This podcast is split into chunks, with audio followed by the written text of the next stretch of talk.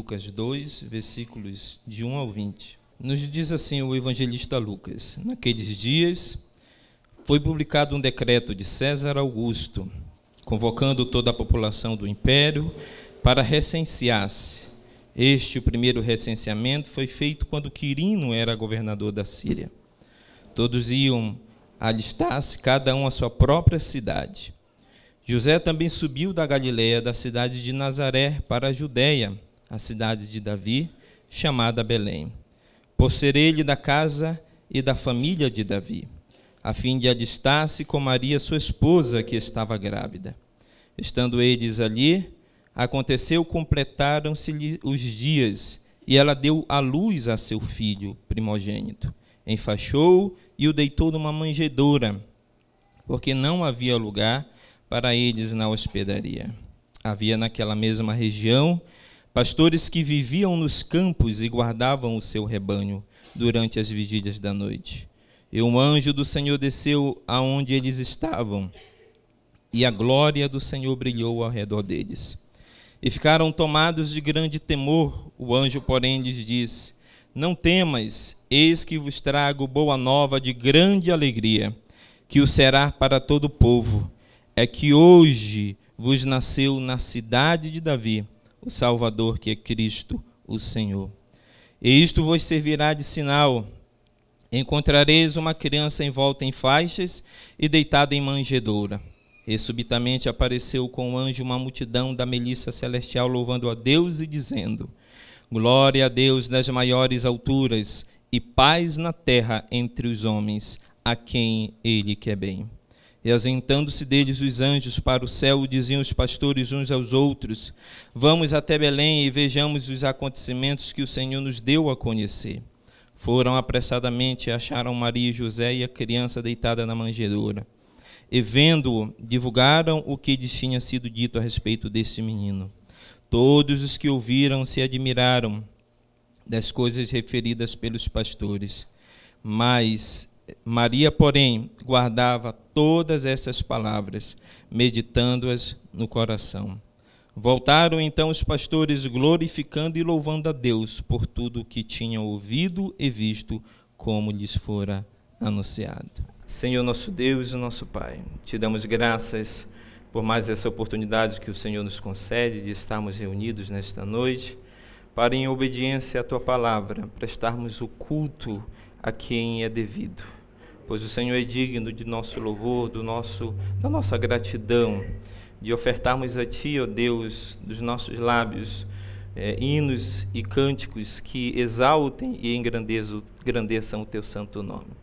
Também obrigado pelo privilégio que temos de recebermos a tua palavra nesta noite, que nos instrui, que nos edifica, que venha ao encontro das nossas necessidades.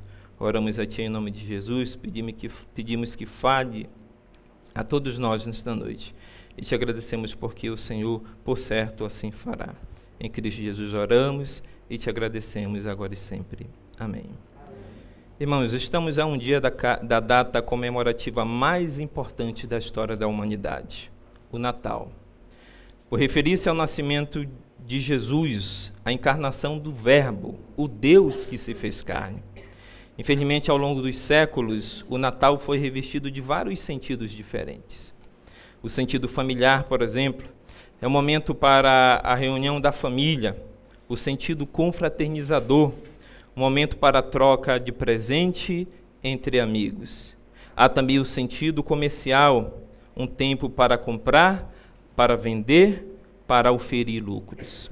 Há também o sentido profano hoje realizado em torno do Natal, que é um momento para beber e para dar vazão aos apetites carnais. Mas qual é realmente o verdadeiro sentido do Natal? Primeiramente, não podemos esquecer que o Natal comemora o nascimento de Jesus, a sua vinda a esse mundo. Então a pergunta, na verdade, é outra: qual o sentido da vida de Jesus a esse mundo? Quem responde a essa pergunta de modo adequado e sem dúvida é, sem dúvida, o evangelista Lucas, no texto que acabamos de ler. Lucas escreveu seu evangelho especificamente para um, um homem chamado Teófilo, pelo tratamento que Lucas dá a ele no prefácio do seu evangelho, encontrado lá no capítulo de número 1, nos versículos de 1 a 4, mais especificamente o versículo de número 3, onde ele diz: Igualmente a mim me pareceu bem, depois de apurada, acurada investigação de tudo desde a sua origem, dar-te por escrito, excelentíssimo Teófilo, uma exposição em ordem, para que tenhas plena certeza das verdades em que fostes instruído. Esse, esse homem a quem Lucas escreve esse evangelho, ele era um gentil. Pelo tratamento que Lucas dá a ele nessa passagem, provavelmente ele fosse um oficial ou um nobre do Império Romano. Porém, apesar de ter escrito para Teófilo, acredita-se que Lucas tivesse em vista um auditório muito maior. Ele certamente contava que Teófilo preparasse cópias deste evangelho e distribuísse no meio gentílico onde encontrava-se ele, e por certo ele deve ter feito isto. Portanto, Lucas dirigiu, dirigiu o seu evangelho a todos os gentios que desejassem inteirar-se mais acerca da fé cristã e daquele que a fundara. No início do seu evangelho, Lucas declara especificamente o seu propósito ao escrever esse evangelho, para que Teófilo tenha a plena certeza das verdades em que fora instruído. Lucas desejava, solidificar a fé de Teófilo e para tal, ele fundamentou em fatos reais e históricos, comprováveis. Isso pode observar, ser observado, por exemplo, do capítulo de número 2, versículos 1 ao 4, que nós acabamos de ler. Nós podemos perceber nesse texto que o evangelista Lucas ele situa o nascimento de Jesus Cristo. Lucas, como um exímio historiador, ele identifica a época do nascimento de Jesus Cristo e ele identifica exatamente o lugar do nascimento de Jesus Cristo, para mostrar não somente a Teófilo, mas a todos os opositores da fé cristã, que a fé cristã ela não está sustentada num mito, ela está sustentada em eventos históricos que se deram no passado. Embora tenha sido escrito para Teófilo, o terceiro evangelho tem como objetivo demonstrar que a fé cristã baseia-se em fatos históricos verificáveis, não em mitologias e lendas imaginárias como eram das religiões pagãs daquela época. No livro de Lucas, Jesus é apresentado como filho do homem, título retirado das visões de Daniel, capítulo 7, versículo 13, que diz: Eu estava olhando nas minhas visões da noite, e eis que vinha com as nuvens do céu, um como o filho do homem. Foi-lhe dado o domínio e a glória e o reino, para que os povos, nações e homens de todas as línguas o servissem. O seu domínio é domínio eterno, que não passará, e o seu reino jamais será destruído. O evangelista Lucas, nesse evangelho, por certo, ele descreve Jesus como filho do homem. E essa expressão, filho do homem, como já disse, ela foi retirada do contexto das profecias do livro de Daniel. Daniel aponta, segundo as suas visões, que haveria uma época em que Deus enviaria o Messias e que esse Messias, a quem ele chama de o Filho do Homem, ele estabeleceria o seu reino sobre a face da terra. E esse reino que seria estabelecido com a vinda do Messias, ele teria domínio sobre todos os outros reinos dessa terra. E o seu reino que seria estabelecido aqui nesta terra, do qual seria participado todos, é, seria participado todos os homens e serviriam ao Senhor. Esse reino diz o profeta Daniel, ele não passaria, ele jamais será destruído. É com este título que o próprio Jesus se refere a si mesmo, por exemplo, em várias vezes no Evangelho de Lucas. O versículo-chave e o tema do próprio livro se encontra expresso em Lucas 19:10.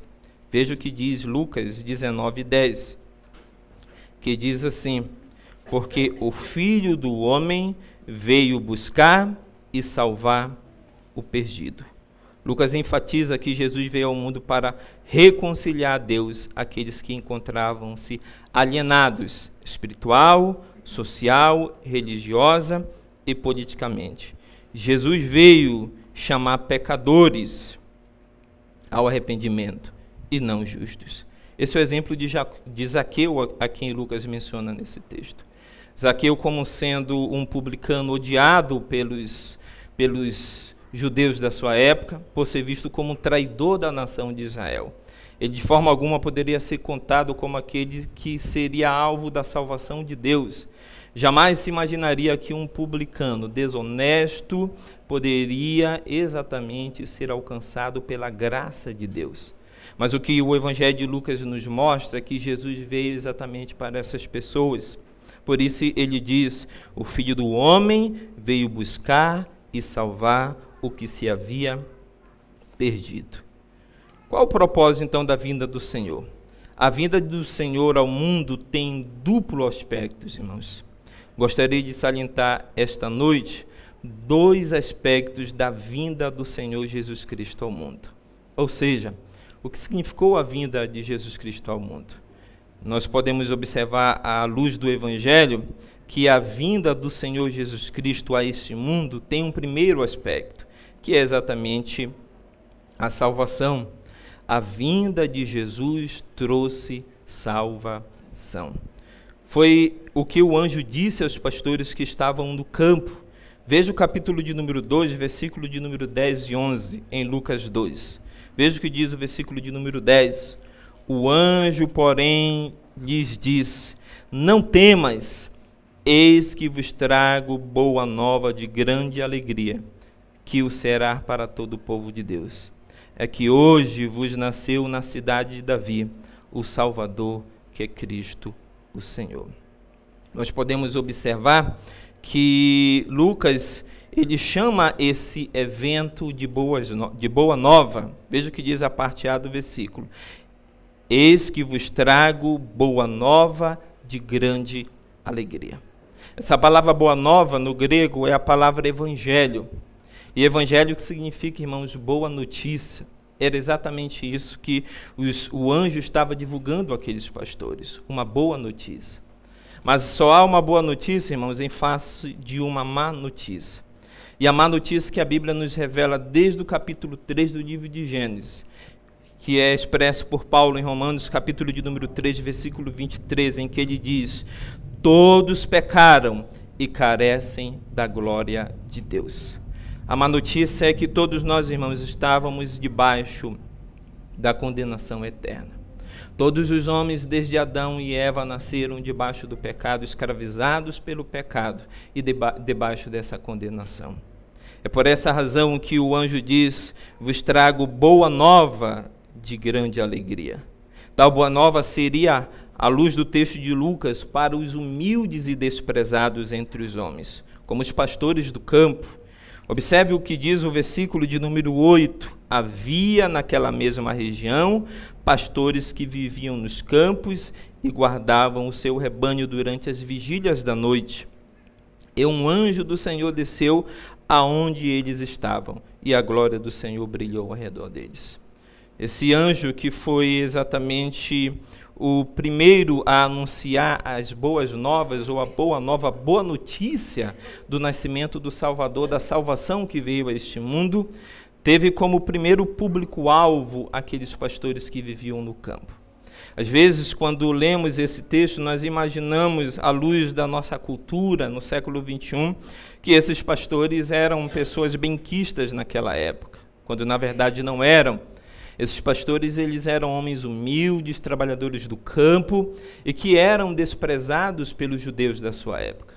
Eram desprezados principalmente pelos religiosos da sua época, como os rabinos, que consideravam esses homens impuros diante da lei de Moisés as listas de empregos que os judeus rabinos naquela época consideravam como os empregos mais indignos da, da sua época, a, o, a função ou o trabalho de pastor de ovelha contava entre os primeiros, os primeiros nomes dessa lista.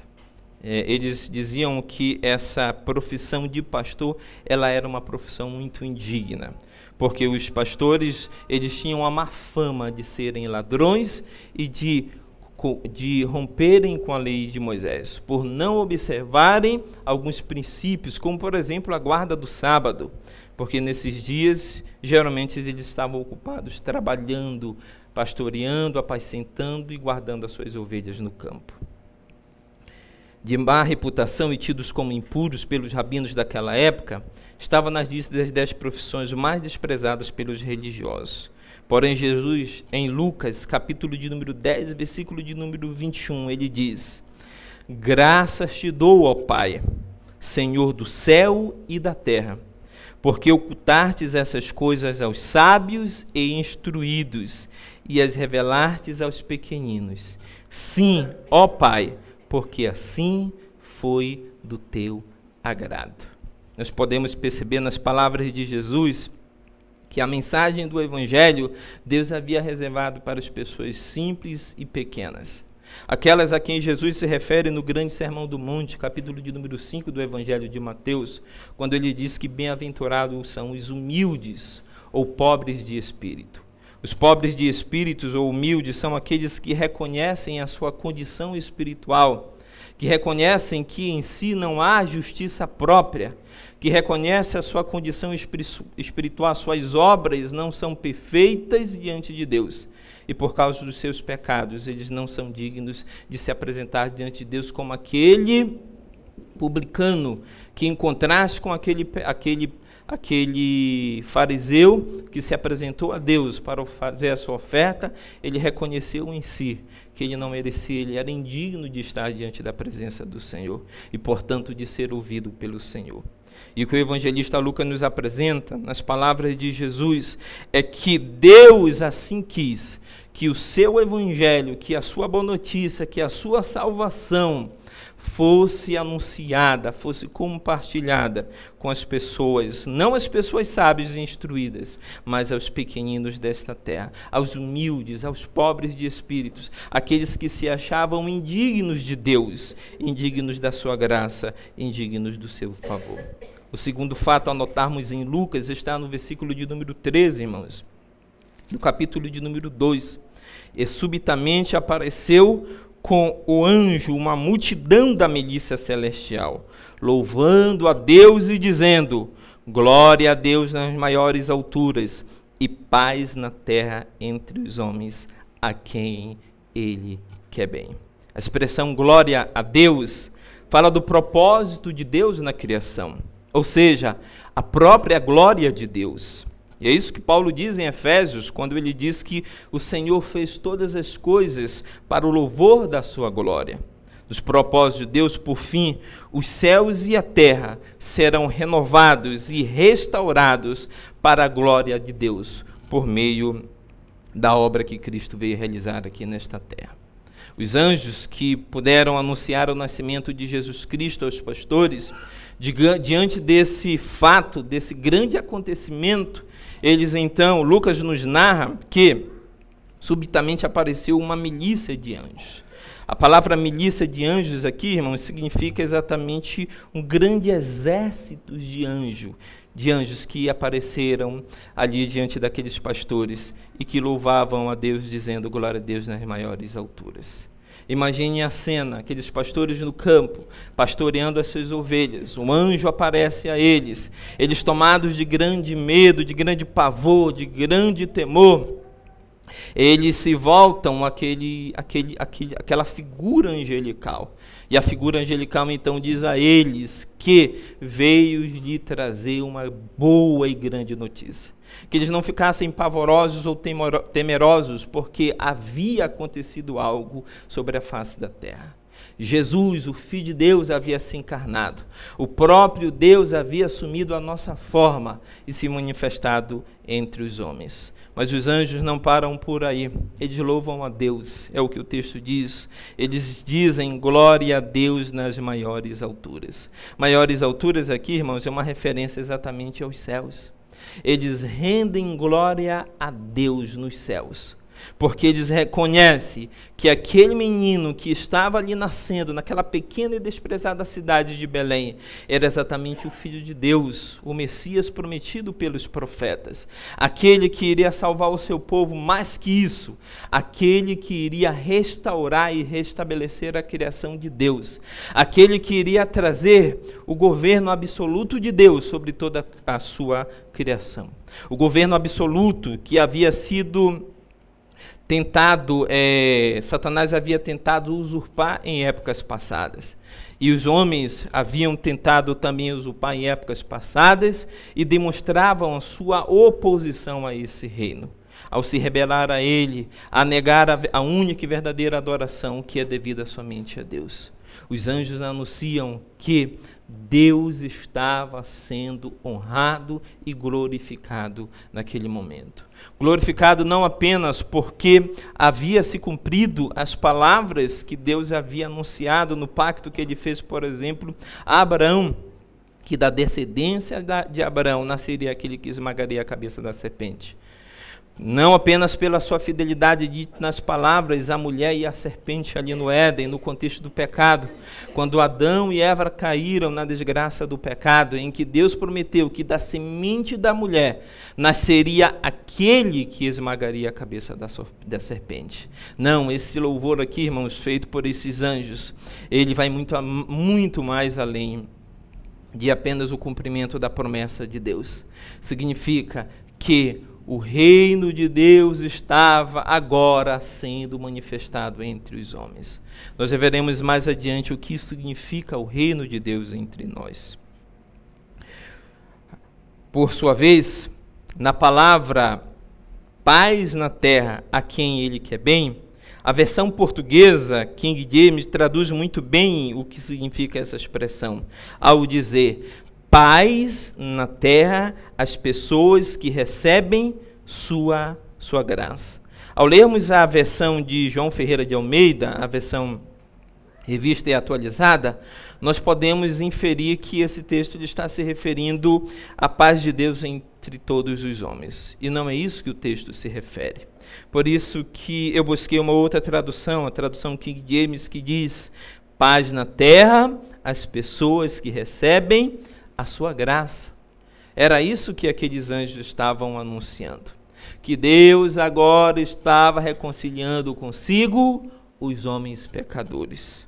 E é isso exatamente que Paulo diz quando ele diz em Efésios, capítulo de número 2, versículo 3, parte B, e éramos por natureza filhos da ira como os demais. Ou como em 1 Tessalonicenses, capítulo de número 1, versículo 10, parte B, Jesus que nos livra da ira vindoura. Era isso que Jesus estava fazendo. Ou melhor, era isso que Deus estava fazendo por meio de Cristo com os homens. Mas não com todos os homens sobre a face da terra. Porque a Bíblia declara expressamente que os homens estão em inimizade contra Deus. Que todos os homens sobre a face da terra, sem exceção de um, um, um, um só que seja, todos os homens estão debaixo da ira de Deus. Mas Paulo diz que por meio de Cristo Jesus, ele nos livra da ira vindoura.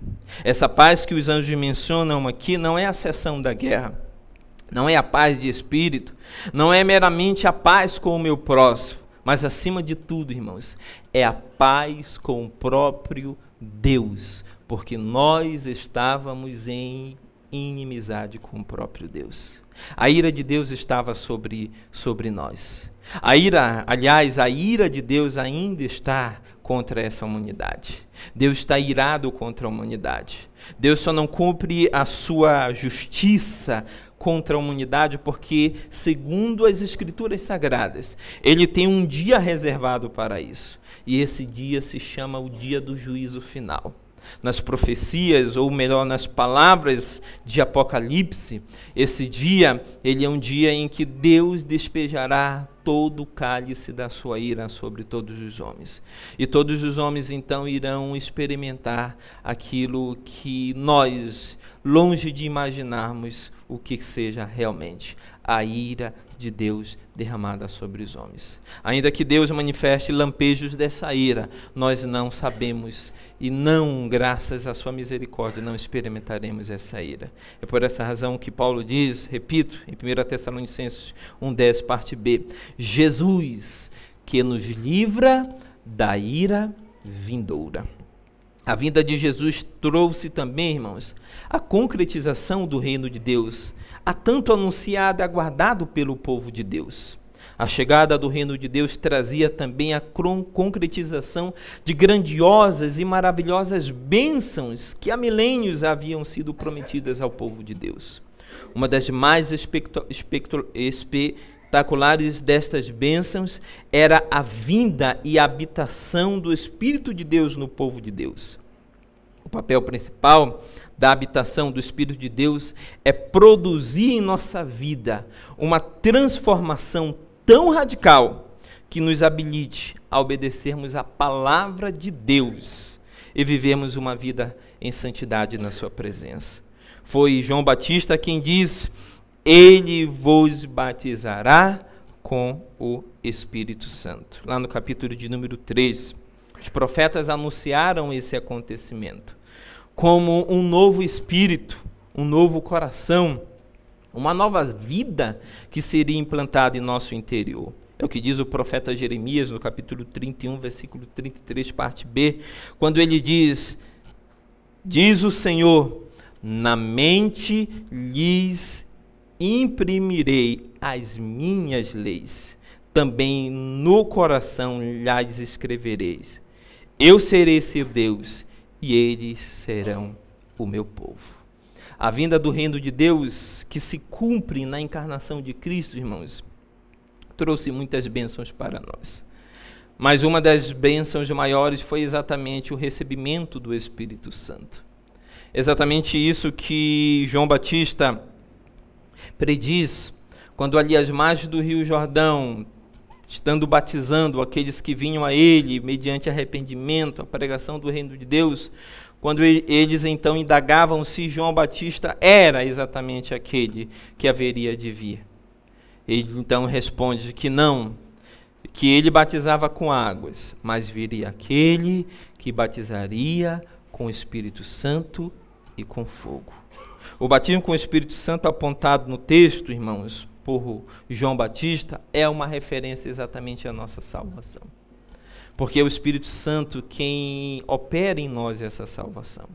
Desde a regeneração, passando pela santificação e pela futura glorificação dos nossos corpos, nos quais nós seremos feitos à imagem perfeita de Cristo Jesus. Mas a obra do Espírito Santo em nós, irmãos, é de nos converter a Deus, de nos moldar, de nos santificar, de nos tornar mais e mais semelhantes a Jesus Cristo. E o próprio João diz que ele batizava com água, mas aquele que viria e que era maior que ele, o qual ele não era digno de desatar as suas sandálias, ele batizaria com o Espírito Santo. Esse batismo com o Espírito Santo é exatamente uma referência à salvação. Portanto, a vinda de Jesus Cristo trouxe salvação para milhares de perdidos em todo o mundo e ao longo das várias épocas. Mas há também um segundo aspecto da vinda de Jesus Cristo a esse mundo, irmãos. Ou seja, a vinda de Jesus Cristo trouxe juízo. Porém, a vinda de Jesus não trouxe apenas a bênção da salvação.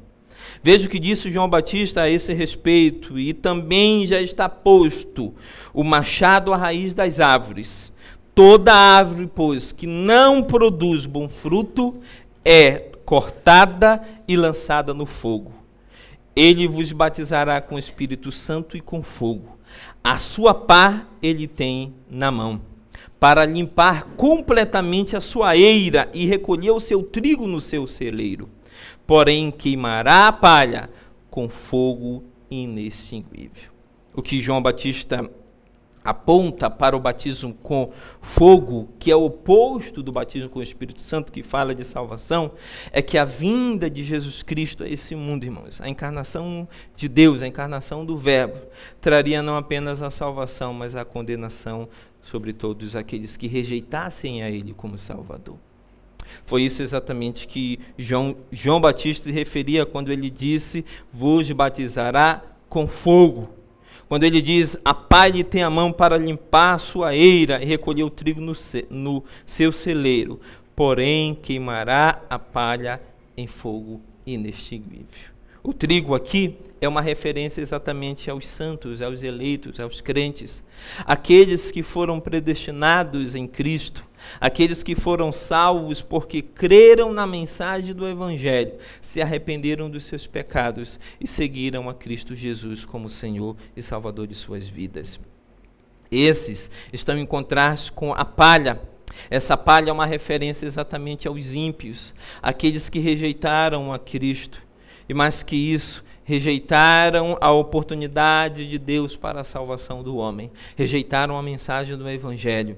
João Batista diz que naquele dia ele então lançará a palha em fogo inextinguível. A vinda de Jesus, irmãos, então nos desafia a tomarmos uma decisão e nos responsabiliza pela escolha que tomamos. O convite que Jesus veio fazer ao homem o confronta com a necessidade de fazer uma escolha de vida ou de morte. Foi Jesus quem disse: Se alguém quer vir após mim, a si mesmo se negue, tome a sua cruz e siga-me.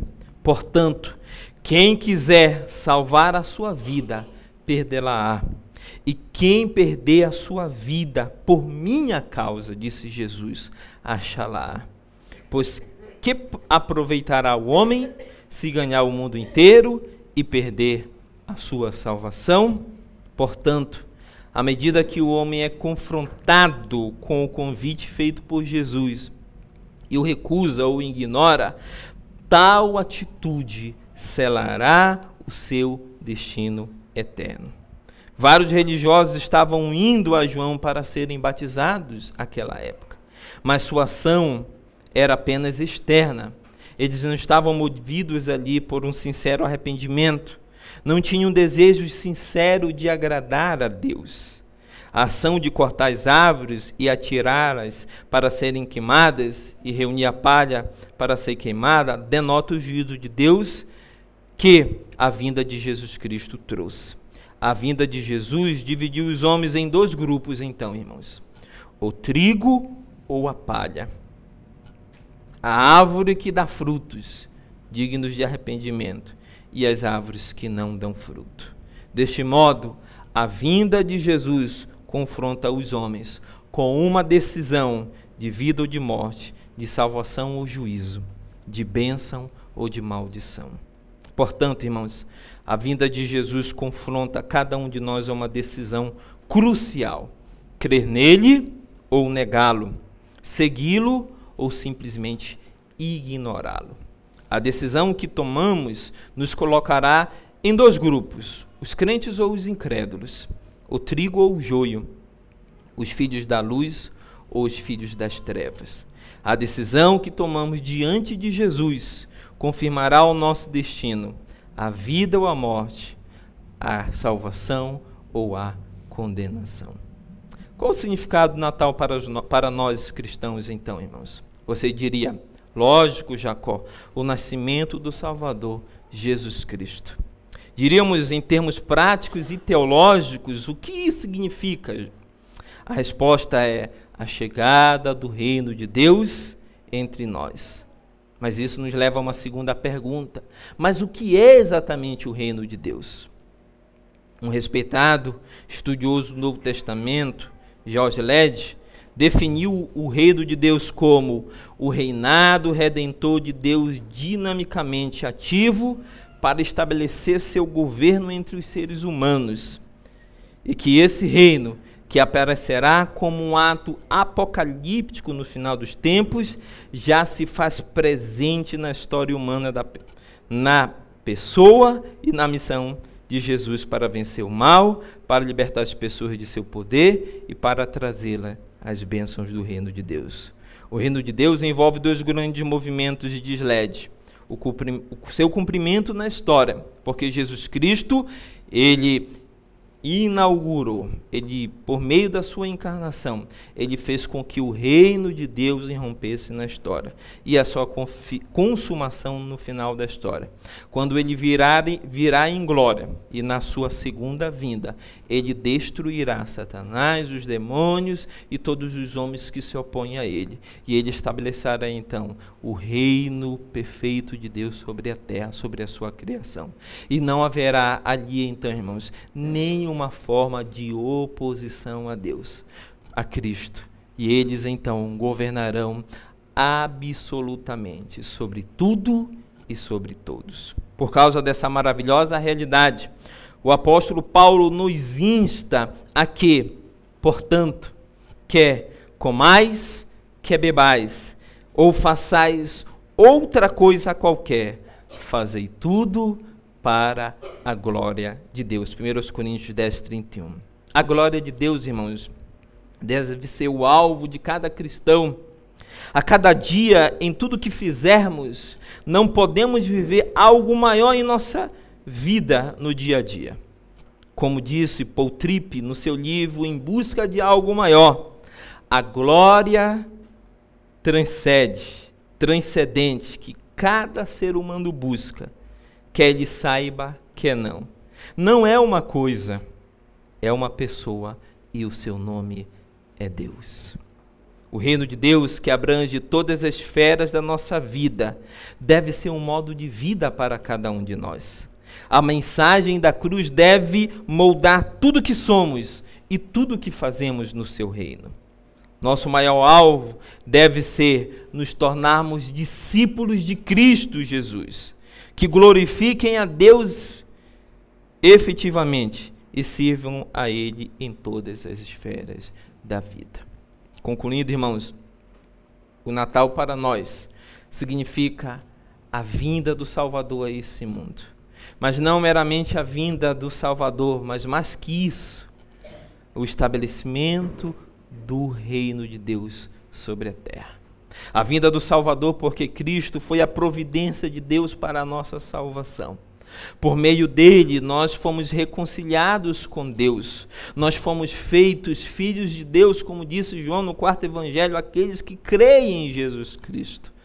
Mas também a vinda de, de, de Cristo a esse mundo significou o estabelecimento do reino de Deus, que possui dois aspectos: tanto a salvação daqueles que creem em Cristo, como a condenação eterna daqueles que a rejeitam a Cristo, rejeitam a Cristo como Filho de Deus, como Senhor e como Salvador de suas vidas.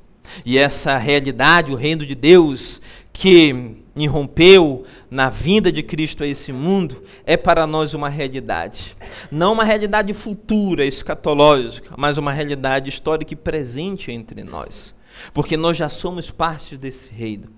E nós, como súditos desse reino, o reino de Deus, o reino de Cristo, nós devemos viver nossas vidas, realmente, irmãos, como aqueles ensinos que Jesus proferiu no seu Sermão do Monte, do capítulo, a partir do capítulo 5 do Evangelho de Mateus, quando ele estabeleceu então a ética do reino de Deus, como discípulos de Cristo, súditos do reino de Deus, nós deveríamos viver a realidade do reino de Deus aqui nesta terra.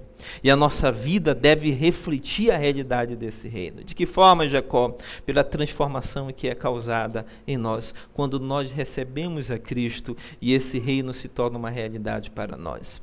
Quando, por meio das nossas ações, das nossas atitudes, dos nossos pensamentos, aquilo que Paulo, Paulo diz lá aos Coríntios, quer comais, quer bebais, quer que façais qualquer outra coisa, façais para a glória de Deus. Esse é o propósito da nossa existência, é a glória de Deus. E quando nós entramos nesse reino e vivemos à luz da realidade desse reino, da ética desse reino, irmãos, nós nos tornamos então instrumentos para a glória de Deus.